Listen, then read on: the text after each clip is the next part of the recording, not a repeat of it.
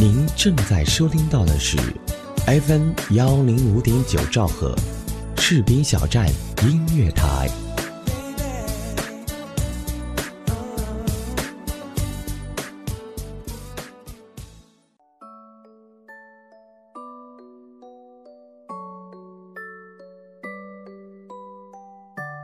夜晚的星空总是那么美丽，在星空的照耀下，让我们闭上眼睛，用心灵去聆听，去感受世界的美好。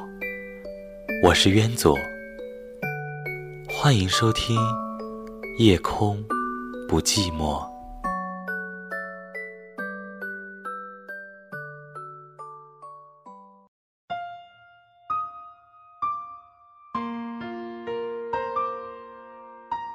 今晚的星空下，有你，有我，让我们用心聆听，用爱交流。欢迎收听 FM 幺零五点九兆赫士兵小站音乐台，这里是夜空不寂寞，我是渊左。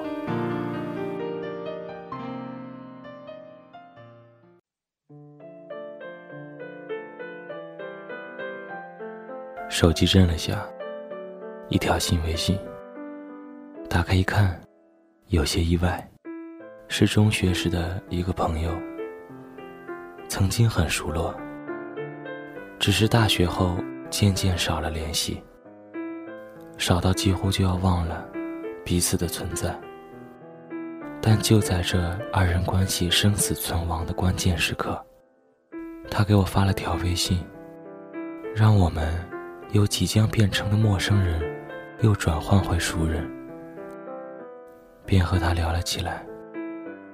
聊着聊着，他对我说：“你这人，一直都这么高冷。”我憋过脸，在镜子里看了眼自己，人畜无害的纯洁脸，无辜的问：“我哪里高冷呢？”他说：“比如。”你从来都不主动联系我。我说啊，我很少主动联系人嘛。他说：“你看，这就是高冷啊。”我想了想说：“不是，是因为主动联系人这件事实在挺难的。”他说：“一条微信的事有什么难的？”我又想了想说：“真的特别难，不信。”我给你讲两个故事吧。和所有故事的开头一样，第一个故事的开头，我有一个朋友，他有很多朋友，因为他是个热情友善的好青年。他热情友善的表现是，他会经常主动联系他的朋友们，有的没的聊上几句，于是大家都觉得自己受到了重视。于是大家都很喜欢他，但是也和所有故事一样，奇葩处处有，故事里特别多。主人公总会遇到一个推动情节发展的奇葩，比如我的这位好青年朋友，后来就遇上了 A 小姐。好青年在一次聚会上认识 A 小姐。双方在亲切友好的会晤后，互相交换了微信，并表示今后要加强沟通交流，增进相互理解，促进共同发展。但我们知道，加微信这件事，就像各种会议上达成的协商成果，多数是碍于面子的产物。留了联系方式的人们，往往是不会互相联系的。不过，我们的好青年是个例外。当晚聚会结束后，他给加过微信的每一个人都发了条消息，主要内容有：今天很高兴认识你，很高兴，我们以后要继续高兴，最好还能一起高兴。对此，大家纷纷回复：好，包括 A 小姐在内。故事发展到这里还是很正常的。问题出在之后的几天里。在这几天里，好青年又主动联系了 A 小姐几次。在 A 小姐发朋友圈晒晚饭后，好青年私聊问她去哪家餐厅。在 A 小姐发朋友圈表达忧伤后，好青年私聊问她今天怎么不开心。在 A 小姐发朋友圈分享我的滑板鞋后，好青年私聊说：“哈哈，你也听这个啊？”A 小姐最初还十分礼貌地回复好青年，但在好青年借滑板鞋之机和他搭讪后，他内心的小宇宙终于按耐不住了。他对好青年说。你就是想找借口表示我们两个很有共同点吧？别装了，那点小算盘。好青年说：“嗯，只是看到你分享这个，觉得很有趣嘛。”A 小姐说：“你就是想借机夸我有趣吧？我知道我有趣，不用你说。”好青年说：“可不，你一看就很有趣，你是个有故事的女同学。”A 小姐说。你就是想借机让我告诉你我过去的故事，和我套近乎吧？这是隐私好吗？不能随便说。你真当我女同学啊？好青年说不敢。A 小姐说，你是不敢和我表白吧？太明显了，我和你说，早就知道你对我有意思了。但我告诉你哈，没戏，别再骚扰我了。不送。好青年再回复，发现 A 小姐已经把他拖黑了。好青年眼前闪过 A 小姐那张沟壑纵横的脸，他默默放下了手机。谁他妈对你有意思啊？最后，好青年忍无可忍地喊道，声音穿过半座北京城。不知道 A 小姐听没听见？那之后，好青年元气大伤，很少再主动联系人。这个故事告诉我们，奇葩们最主要的可怕之处，不在于破坏心情，而在于他们能把原本非奇葩的人们同化成各种各样的奇葩。比如好青年，他从此变成一个安静的美男子。这个故事还告诉我们，联系人有风险，主动需谨慎。当然，安静的。不一定是美男子，他还可能有社交恐惧症。比如我第二个故事的主人公，认识他的时候，他告诉我，他已经单身三年了。我说，虽然我也已经单身三年了，但我还是要大惊小怪地问你一句：怎么可能？他说，我性格有问题吧？我从来不好意思主动联系别人，喜欢的人也是。他说：“主动联系人是件多有风险的事啊。有时候你热情洋溢的给人发信息，收到的回复却只有‘嗯’或‘啊’，摆明了不想和你说话，趁早闪人才是。有时候你联系个好久不联系的老朋友，却发现出现了知识断层。比如我上了大学后，和过去朋友讨论脱光。”他们都以为北大人热爱裸奔。有时候你好容易联系一个人，结果两人都无话可说，费劲的找话题说废话，尴尬死。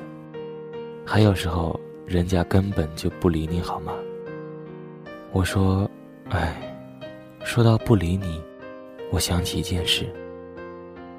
有一次我给一个不熟的人，半生不熟的人发微信。他没回我，我感到很受伤。隔了一天，他突然出现，告诉我之前手机没电了。还有一次，我给另一个半生不熟的人发微信，他没回我，我感到很受伤。隔了一周，他突然出现，告诉我之前看到消息时恰好有事，点开就忘回了。所以，不回复不一定是你不好，还可能是对方手机不好。他说：“但这总会让我觉得我不好，我有人际交往恐惧症。我曾经喜欢过一个姑娘很久，但我一次都没主动联系她。我说喜欢还不联系，你傻叉。他说，而且，而且，其实我俩还挺熟的，还是好朋友。我说朋友还不联系，你傻叉。他说，后来我想联系的，但突然发现，她有男朋友了。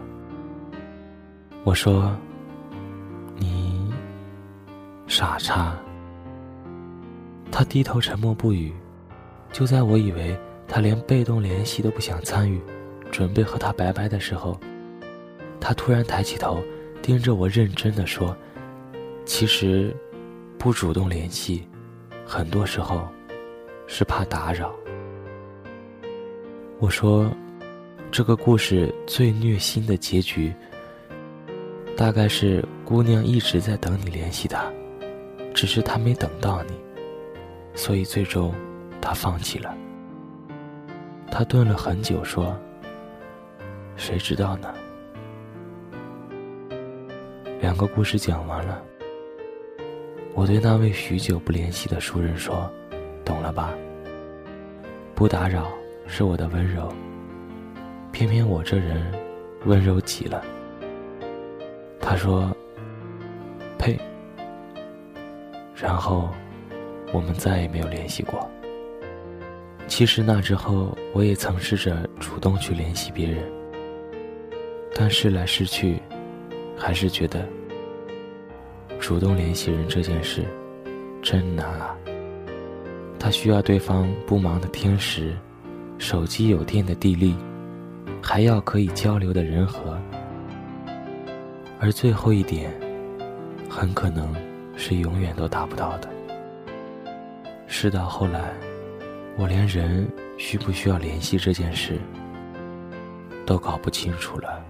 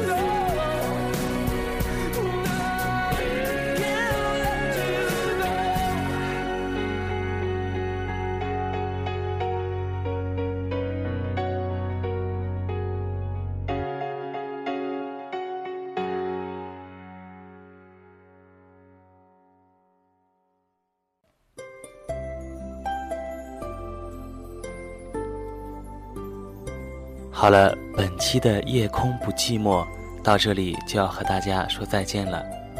如果大家喜欢我的声音，就请搜索我的名字“渊左”，深渊的渊，左右的左。本节目责编子恒，监制浩然，主播渊左。感谢您的收听。